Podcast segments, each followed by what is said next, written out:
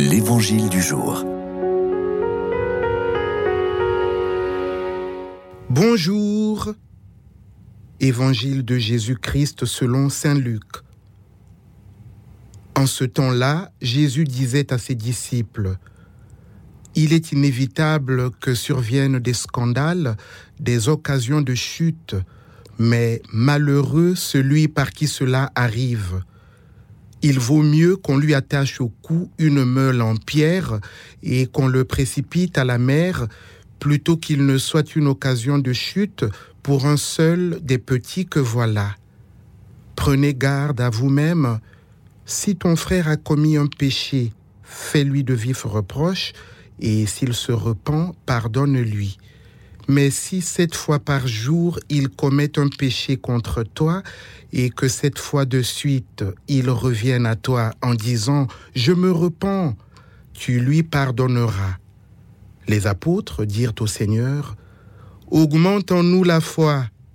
Le Seigneur répondit, Si vous aviez de la foi gros comme une graine de moutarde, vous auriez dit à l'arbre que voici, Déracine-toi et va te planter dans la mer, il vous aurait obéi.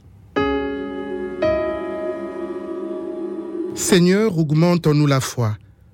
Demande étonnante de la part des apôtres qui ont été témoins des miracles de Jésus, que fallait-il de plus pour nourrir leur foi? Resituons-nous dans le contexte. Les apôtres connaissaient la loi du talion qui rendait la punition proportionnelle à l'offense. Et ils viennent d'entendre Jésus leur demander de pardonner sans limite à la personne qui se repent. Paroles d'autant plus bouleversantes qu'elles incitent à une transformation totale, à une remise en cause des habitudes. C'est donc parce que les apôtres sont bousculés dans leur vision des choses qu'ils demandent à Jésus de leur augmenter la foi. Rien d'aussi rassurant que la réponse de Jésus qui met l'accent sur la qualité de notre foi, si petite soit-elle. Face aux épreuves de ma vie et devant mes doutes opiniâtres, Jésus vient me relever et me fortifier. Mon peu de foi suffit pour me mettre sur le chemin de la confiance, le chemin du pardon qui libère, le chemin de la fidélité à Dieu qui vient réaliser toutes choses en moi.